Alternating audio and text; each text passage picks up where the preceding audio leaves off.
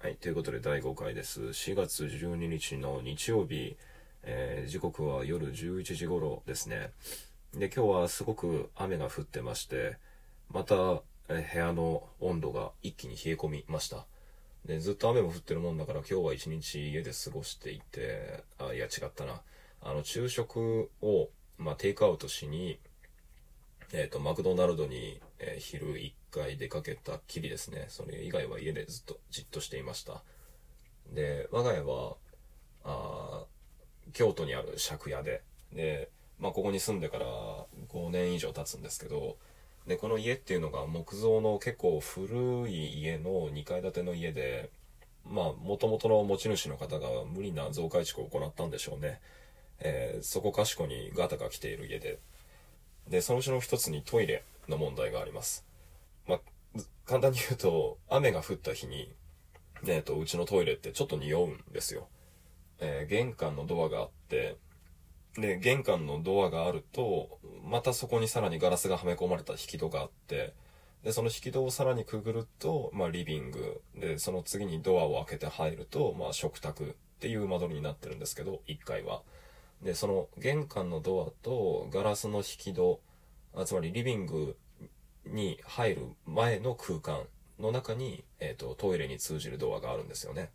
で、雨が降ると、このトイレの匂いが、その、えー玄関とリビングの間の空間にちょっとこもるんですよ。で、まあ僕がさっきトイレに行って、足元になんか置いてあるので、なんだろうと見たら、あの、グラ、あの、コップの中に、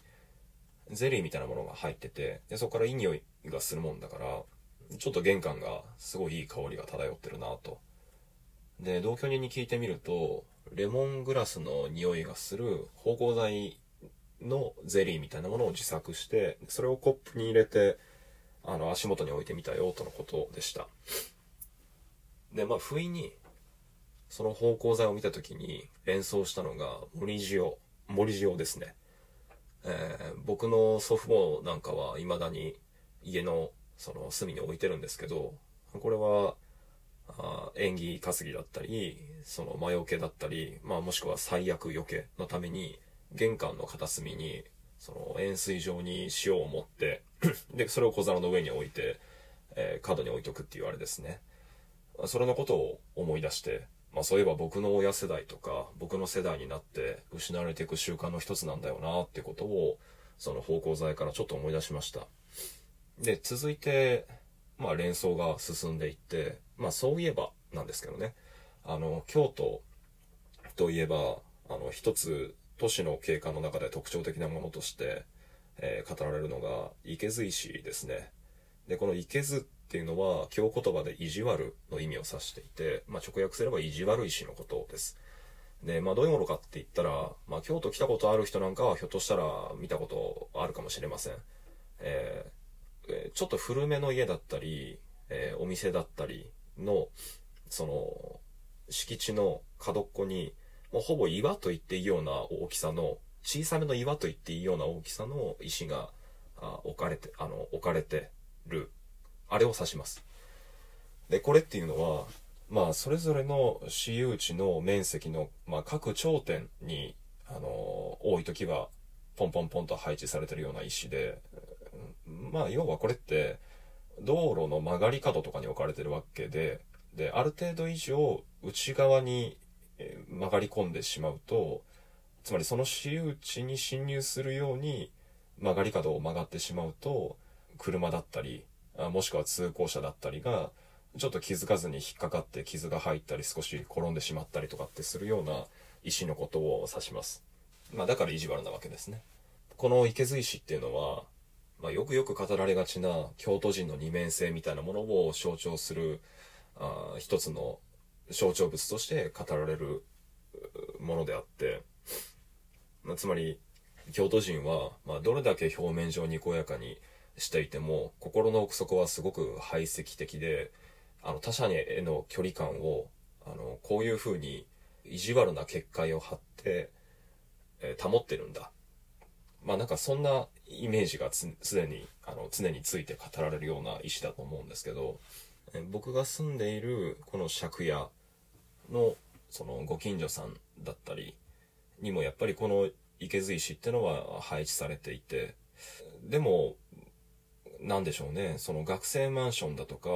そのアパートだとかではなくて、実際に借家に住んでから数年経ち、で、そもそも京都に住んでから自体10年以上経つ自分の実感からしても、あの、京都っていう都市は排斥的であるどころか、僕がこれまで、まあ生まれてから結構引っ越しを転々としてる人生なんですけど、一番住みやすい土地だなっていうのを感じています。で、その住みやすさって何かって言ったら、あの、いわゆる京都人に対するついてるイメージ。まあ本心がどこにあるのかわからず、あの、上辺のにこやかな挨拶だとかっていうのは全部実は、あの、ダブルミーニングになっていて、相手に対するあるコードを通さないと自覚もできないような攻撃っていうのを相手に与え続けている。で、そういう、その、うん、表面上ではにこやかに、実は水面下では、いけずをチクチクと相手に放っているっていうのが京都人の二重性で、嫌味と皮肉の結界を張り続けている都市なんだっていうのが、まあ、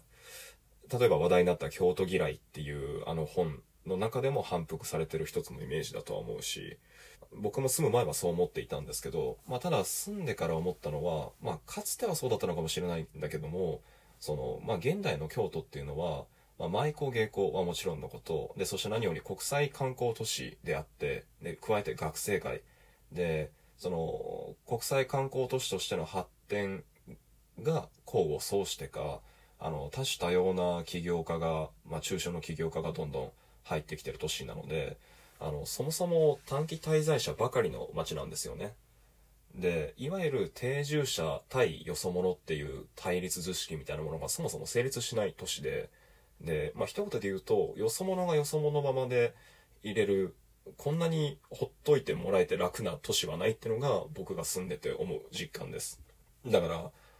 なんだろう、その、今並べたいくつかの短期滞在者もそうだし、でそもそも定住者や短期滞在者の間で同士だって、相対的に見れば、あの、自分が誰かにとっては短期滞在者だし、もしくは誰かにとっての定住者だしっていう、モザイク上の当事者性が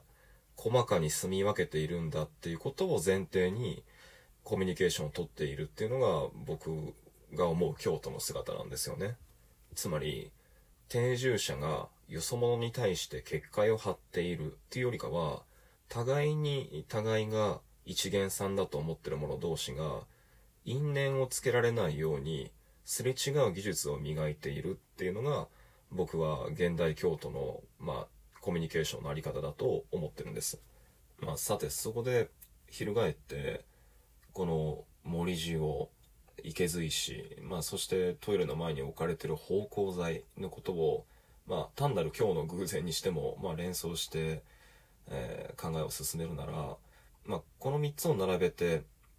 で、京都のことを思うと、まあ、テリトリーってものは僕らどういう風にして作っていくものなんだろうってことを思うんですよね。